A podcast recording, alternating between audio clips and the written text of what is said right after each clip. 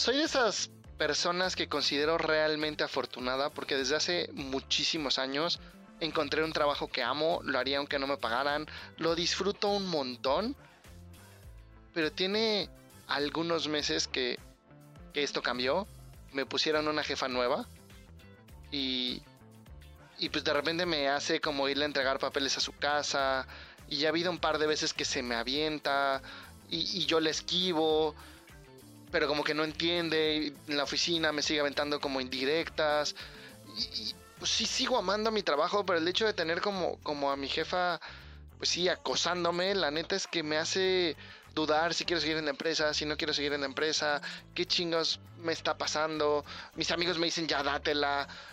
Entonces, pues no sé, que este es mi caso, ¿qué me pueden decir? Eso te pasa por terapia políticamente incorrecta.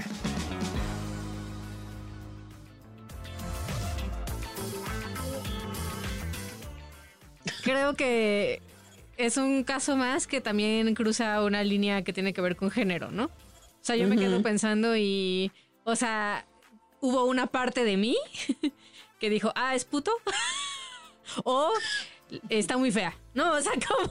Porque, porque un hombre no querría, ¿no? Si se te la están ofreciendo. Si se te están lanzando. Eh, ajá, y entonces es como, como que, dado que fue una de mis primeras cosas que pensé, eh, dije, güey, pues, está cabrón, ¿no? O sea, creo que ese es el tema, que, que raya mucho en, en las expectativas que se, se, tienen con respecto a los hombres.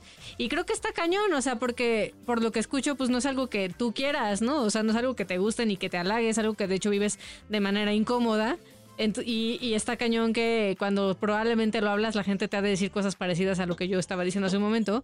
Y me imagino que eso hace que te sientas todavía como, como más incómodo al respecto y como sin salida y como está cañón que eso sea un elemento que no haga o que limite tu disfrute en tu trabajo.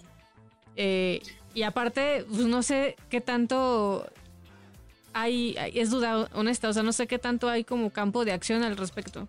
Más allá de decirle, pues oye, como poner límites, pero pues no sé, o sea, dado el tema de género, no sé. ¿Ustedes qué opinan? O sea, me parece que además de. O sea, sí, sí hay acciones legales que podrías. Hoy en día la mayor parte de las empresas tienen, tienen un, digamos, un área dedicada a todo el tema de acoso, ¿no? Desde que pasó lo del Me Too, ahora es, es una cosa como casi de regla general que en, en casi cualquier trabajo o en la gran mayoría de estos hay un área donde puedes hay en recursos humanos a quien dirigirte para temas de acoso laboral y sexual. El tema es que volvemos a entrar a lo del género, ¿no? Que sea un hombre acosado por una mujer, eh, habrá que ver quién está en el departamento de recursos humanos, ¿no? Y qué tan preparado y qué tan sensibilizado o sensibilizada está el tema, porque si no, tristemente y probablemente recibas un comentario parecido a lo que estaba pensando Adriana o lo que te dicen tus amigos, como de, mm, allá igual y nada más es buena gente, o allá igual, y, o sea, te deberías sentir halagado, o qué más da, pues si está guapa, dátela, o, o sea, en una de esas te suben del puesto, ¿no? O sea, todo este tipo de cosas que, que suceden. Pero sí, sí hay acciones legales, es, es, acoso laboral y la ley del trabajo lo prevé al día de hoy, ¿no? O sea, sí, pero habrá que, tendrás, o sea, tú tendrás que sopesar qué está bien para ti, porque, porque es como cualquier tema de acoso o rayando también en, en la violación, meterte al tema de una demanda, donde va a ser tu palabra contra la suya y donde vas a luchar contra el tema de género, eh, es una cosa pesada, pues, ¿no? Donde emocionalmente vas a necesitar estar bien preparado para aventarte al ruedo y, decidir si ese es el camino para ti o ponerle un alto a tu jefa, ¿no? Con, todas sus letras y me hace sentir incómodo, no me gusta la forma en la que me, en la que me tocas, en la que me pides las cosas, en la que me tratas. O cambiar de trabajo, pues, ¿no? Son, son como las acciones más digamos, comunes que a mí se me ocurrirían. Yo, tuve un evento así en la universidad. Eh, ya saben, ¿no? Que tengo temas sexuales y... soy usuario. Soy usuario del abuso sexual infantil, entonces pues quedaron secuelas. Y cuando iba a la universidad yo todavía no recordaba que tenía abuso sexual infantil. Y de hecho había una chica que me gustaba bastante. Y un día fuimos a una fiesta y cuando voy saliendo del baño me empuja y me empieza a toquetear los genitales y a decirme al oído, vamos al oscurito, te la voy a chupar bien rico y te va a gustar. Y la antes es que yo, pues sí, me sentí abusado y me dio asquito y todo. como que ya cuando pude reaccionar y la empujé y fui con mis amigos y dije, güey, acaba de pasar esto. Todos me dijeron, no mames, pinche puto, güey, te lo hubieras cogido, no sé qué, te presto el cuarto, la chingada. Y yo ahí sí me encabroné y dije, a ver, güey, hace 15 días, en otra fiesta, estaba yo una amiga, tú estabas saliendo con un güey era tu quinta cita, ya habías cogido con él, güey, ya. Y solo porque en ese momento no querías como, como besarte y fajar más intenso y él no supo representar el límite estando pedo, se lo madrearon y lo sacaron de la fiesta. No, o sea, ese güey sí era un pinche abusador y aquí yo soy el puto que no quiere, güey, no estoy de acuerdo. Y ahí como que medio discutimos, la chingada. Pero el lado bueno es que esta chava no volvió a salir con ese güey, entonces ya se volvió su archienemigo. ¿no? Perro maldito, ¿cómo se atreve a hacerlo? Y yo el lunes llegué con mi amiga y me burlé de ella. Le dije, ay, andamos calientes el sábado, ¿verdad? Y, a ver, sí me sentí abusado el sábado y sí sentía una energía pinche, pero no trascendió. Gracias a la reacción de mis amigos y gracias como, como a otras cosas, fue como, nah, ya, güey. Fue un evento, güey. Estábamos chavos, güey. Está, peda, güey. Está caliente, güey. Ya, güey, ¿no? O sea, no pasa nada. Y entonces pudo seguir la amistad y fue algo que no me marcó porque no fue decodificado así, pero también estuvo pinche que la reacción de mis amigos fue un, güey, qué puto, ¿no? En vez de decirnos como, güey, pues sí, si no quieres, qué mal pedo, güey, está borracha, bueno, ya no sé qué, luego vemos, ¿no? O sea, creo que hay estos dos lados pinches en este sentido. Pero ahorita que te escucho en tu ejemplo en particular, creo que también algo importantísimo es el contexto de cómo se dio y, o sea, en una fiesta, pedos, o sea, no hay un rango superior al tuyo en, ese sentido, ¿no? O sea, porque sí me quedo pensando en este chavo y, hay una parte de mí que, o sea, después de, juzgarlo como automáticamente porque así nos educaron, o sea, hay una parte en la que digo, hey, está bien culero porque, o sea, aunque sí hay temas legales y sí hay cosas que se pueden hacer al respecto, sí creo que está bien cañón hacerlo, ¿no? O sea, porque es como de, híjole, o sea, eh, me van a ver como, como el pendejo, como el puto, este, en una de esas que no, incluso hasta estoy pensando, ¿qué tal? Que hasta me lo estoy inventando. Y yo me estoy está acá alucinando que, que mi jefa me está seduciendo. A todo el mundo recibe los papeles en lencería en su casa. Exacto, en una de esas. que hace un chingo de calor.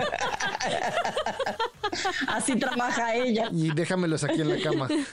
Digo, también depende de qué tan agresiva sea ella en su forma de seducir, pero, pero es que sí es, o sea, sí me imagino, me pongo en su lugar y digo, pues sí está cañón, o sea, como cada rato siento que tendría mucho que perder en el contexto en el que está. Y hay, otro tema que yo siempre he pensado en el acoso, ¿no? Que es como la diferencia entre el acoso y el coqueteo es si te gusta o no te gusta la persona.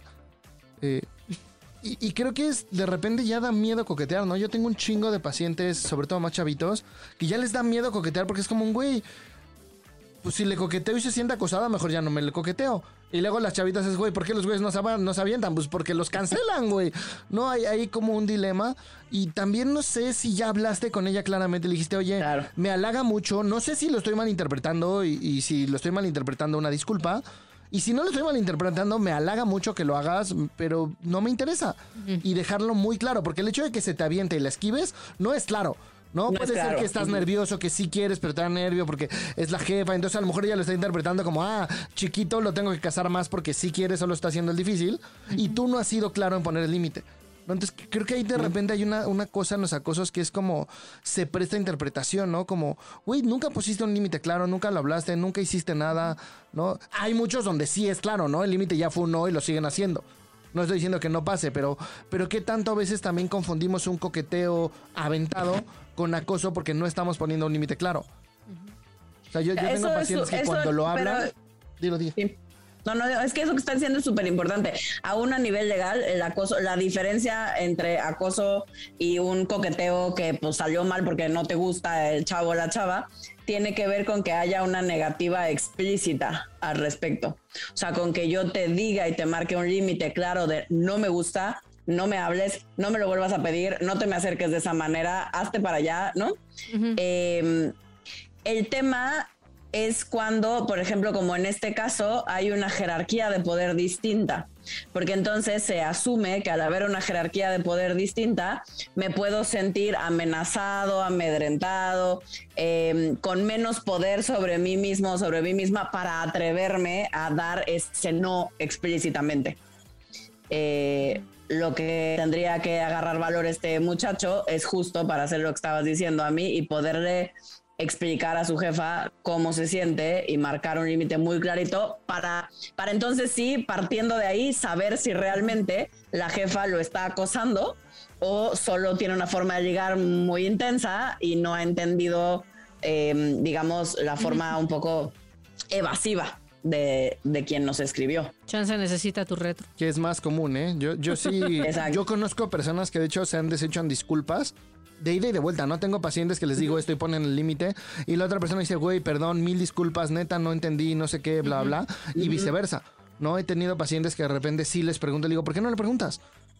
¿Por qué no le preguntas si está siendo evasivo, si está siendo evasiva, como forma de coqueteo arjonesca de dime que no?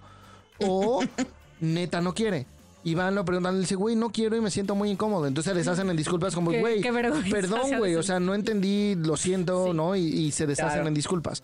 creo que muchas veces también hay muchos temas que de hecho son malentendidos, co-construidos por ambas partes. Entonces quizás esto le pasa porque no ha puesto el límite o no ha dicho que no claramente.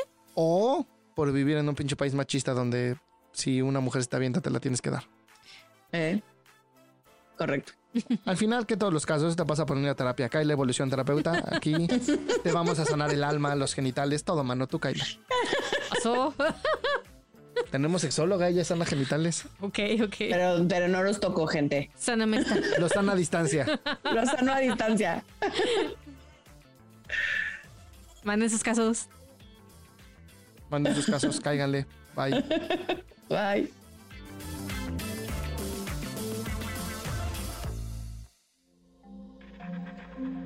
Este audio está hecho en Output Podcast.